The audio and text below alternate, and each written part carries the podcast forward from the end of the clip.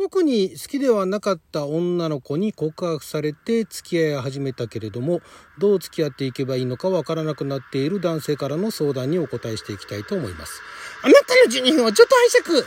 ちは。ラジオ神の神ふみかつです。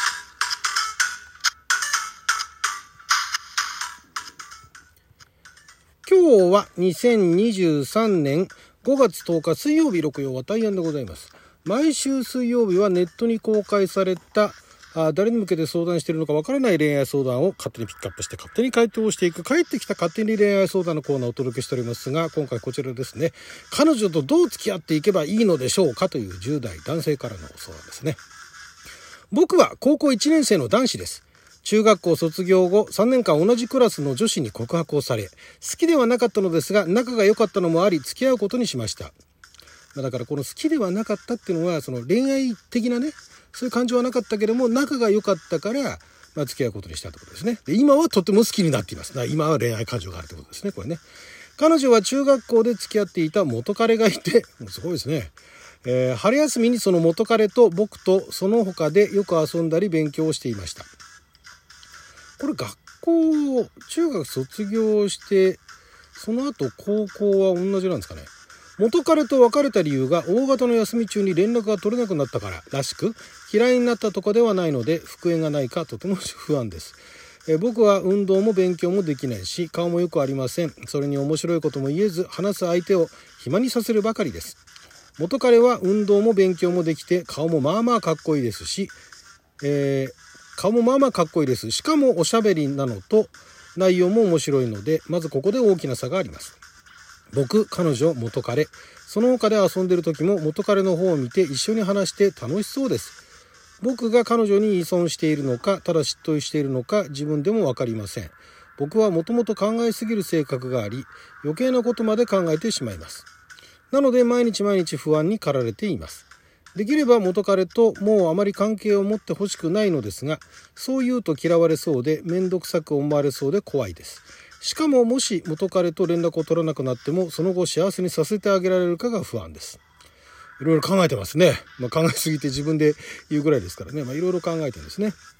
今、彼女が幸せなら、それでいいと自分に言い聞かせて生活しています。自分でもこれでいいのか分かりません。元彼と関係を断ってほしい。もっと僕を見てほしい。そしてもっと甘えていたいと伝えてもいいのでしょうか。僕は頭が悪いのでこういう文章を書くのが苦手です。分かりづらいことや気になることがあったらコメントください。直さなければいけないことがあれば厳しく言ってください。人に頼ってしまうのはあまり良くないとは思っていますが僕は本当にどうしていいのか分かりませんと。まあ分からなければね人に頼れる頼れる人がまあ周りにいないからこういうところに書いてるんでしょうけれども人に頼ってねあのいろいろ聞くいろんな知見を知るというのは、まあ、あの特に経験がないうちはねいいとは思うんですがまただ自分でもね考えすぎると言っているところがあるのであまりその前知識というかねいろんなの余計な耳戸島になってもそれはそれでねまたなかなかあうまくいかないところもあるので、まあ、これはねあの、まあ、身近にねなんか先輩だとか兄弟だとかそういうのの相談だとかする人がいないのであれば、まあ、相談してもねうん何でしょううん同じその相談して俺の時はこうだったよとかね、えー、言われてじゃあ同じことやってもじゃあうまくいくかって言ったらそれはまああのそうとは限らないんで、まあ、いろいろ自分でね探り探りいろんなことをやってどうしてもねその付き合ったことねあのそのままなんでしょうゴールインって言ったらあれですけどまあそこまで考えてないかもしれないですけどもずっと付き合っていきたいっていうふうに思うのはそれはまああの、まあ、誰しもとは言いませんがそう考えてしまうのは仕方がないのでこれを失敗してしまったら後がないのではないかというのがどこかにあってそうするとなんかあの余計なことしたら相手の機嫌損ねちゃうんじゃなかろうかと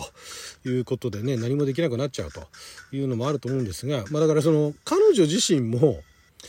中学3年間でどういうお付き合いをその彼としてたのかわからないですがまあなんかなかなか連絡取れない人とは嫌なんでしょ？だからあのしょっちゅう連絡が取れるようなうーん、まあ、この彼がね選ばれたと、まあ、なんでなんでその彼を選んだのかっていうのは聞かない方がいいと思うんですがまあ、好きになってたわけでしょ？ね、だからそこで、えーまあ、僕のことをもっと見てほしいと、ねえー、関係を断ってほしいと。なんかこれあれですよね、えー、一昔前だからそれこそ我々があのこの年ぐらいの頃はよく女子がねそういうことを考えるっていうのは、まあ、あの広く知られていましたけども男子もこういうことを考えるんだと。まあでもまあ昔当時もまあそういう男子はいたかもしれないですけどね。まあだこれあのあんまり男女関係ないかもしれないですね。でそれそう思ってしまうのもそんなにあの珍しい話ではない。ただねえっとそれはまあ裏を返せば、えっと、自分のことを、えー、もっと見てくれないと、ねえー、その前の元彼ってて別れたとか言いながらも向こうにあのなんか気があるように見えるじゃないかと。いうふうに思わせてしまっているその彼女のせいっていうのもありますがまあでもそこのところは単純にやっぱり彼の方が元彼の方が話面白いだろうし、ねえー、普通に遊んでて楽しいんでしょうね。ただあのなかなか長期で連絡が取れないからこれちょっと付き合えないわなっていう、その中学生のね、感覚で、で、別れちゃったってことなんでしょう。だから復縁があるかどうかっていうのは、その彼のその生活、元彼の生活ペースが変わらない限り、あるいは彼女の、その、長期間関係が、あの、連絡が取れなくても、あの、付き合っていられるっていう、えー、考えにならない限りは、多分、あの、戻らないんですよ。で、じゃあ、その、彼をね、え今のその相談した彼を選んだ理由っていうのは、その、まあ、連絡が取れるでしょうし、で一緒にいて多分楽しい、仲良かったってわけでしょ？仲良かった、特に好きじゃなかったんだけど仲良かったわけでしょ？でその彼女にとっても仲の良かった男子っていうのが多分数えるほどだったのかもしれないんですが、でその元彼はまあちょっとイケメンだったかもしれないし、まあ、勉強も運動もできてね、えー、喋りも面白いと。それと付き合えた、ね、彼女もやったって思ったかもしれないけれども、まあ、それよりも、やっぱり連絡がなかなか取らないっていうのはダメだっていう判断だったわけですよね。だからそういう意味では、その、この彼の相談したね、彼の方にアドバンテージがあるといえばあるわけですよ。でその、えー、長期で連絡が取れないっていうようなことがないように、いろんな話ををする。で、あの、面白いね、話をね、しようと思ってもね、滑るだけですから、えー、そういうのが自信がないと、まあ、いろんな人にねいろんな話をして、えー、結構笑かしてるんだったらともかくそうでもないんだったら、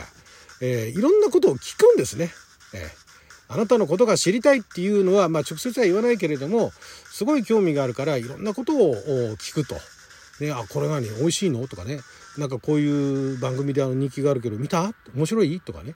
そういうのへえと思って見てみようと思ってね。でまあその例えばまあじゃあなんかのアニメかなんかがあってでそれがすごい話題になって面白かったって「あそれ面白いんだ。僕見たことないんだけど」って、えー、何が面白い？どこら辺が面白いの?」ってまあまあそこまで聞くのもあるかもしれないですけど見てみてでその自分もね、えーまあ、それで一番危険なのは自分が面白いと思わなかった時なんですが「そうなんだ」あなるほどね」って「見たよ」と思ってあそこ、なんか、すごかったよねっていう。ここら辺が面白いのかな？あそこら辺が面白いのかな？っていうのを想像しながら見るわけですよ。でそうやって、その彼女の感覚、感性っていったものを、あの、あの、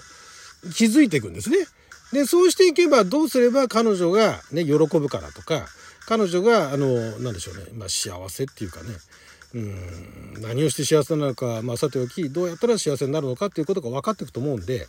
まあ、あの嫉妬してしまったり元彼の方にね嫉妬してしまったりだとか彼女に依存しているっていうところもあるかもしれないんですけどもそれ考えてもしょうがないことなんで。ね、でもっと自分を見てって思うんだったら自分が鍛えるしかないんだけれども多分それも難しいんでしょう。だったら彼女が何に興味があるのか彼女にとても、ね、付き合って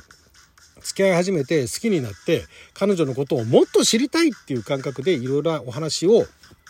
してみてはいかがですか？であの長期のね休暇休暇と言わないか。あの長い休みの中でも連絡をこまめに取ってで、まあ、いろんな話をもうたわいのない話でいいからいろんな話をしてみると。面白がら面白がらせようっていうね気持ちで話をするのは悪かないんですけどもあの面白いって感覚やっぱりねこのこの世代だと特にばらつきがありますから無理にその彼女が何をして面白いと思うのかっていうところを知るところからですよねそういう会話をしてったらいかがですかね。はい。で、もっと甘えていたいっていうのは、まあ今はそれは言わない方がいいですね。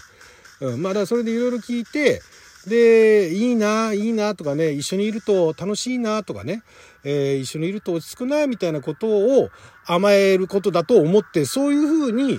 えー、接してみてはどうですか？甘えたいって言われると、ね、甘えていたいって言われると相手も引く可能性もあるから、ね、えー、まあ、ちょっと言葉を変えて、え接してみてはいかがでしょう。もう一つぐらい言ってみましょうかね。もう一つ短めのないかな。短めあんま短くないな。好きな人との距離の縮め方という10代これ女子からですね。最近入った他大学の軽音サークルの先輩を好きになってしまいました。やっぱり直接会って仲良くなるのが一番いいとは思うのですが先輩とは大学も違うし運よく同じバンドになれたのですがバンドの練習も月に数回なので直接会って仲を深めるというのは少し厳しい状況です。バンドは固定じゃないのでライブが終わったら解散という形です。LINE やインスタは交換していて趣味の話などを少ししましたが一昨日ぐらいに途切れてしまいました。ちょっと前に終わったのにまた LINE とか DM したらうざがられないかな？と思ってしまいなかなか連絡できません。電話したり遊びに行くような関係性になりたいんですがどういうふうに仲良くなればいいのかわからないし誰かと付き合った経験とかもないのでどうしたら意識してもらえるかも全くわからない状況です。どうしたら恋人になれるような距離の縮め方ができますか？文章書くのが苦手なので分かりにくかったらすみませんと。まあだからあのうざがられないかなってうざがるかもしれないけどコンタクト連絡が取れなければ会話も成立しないんで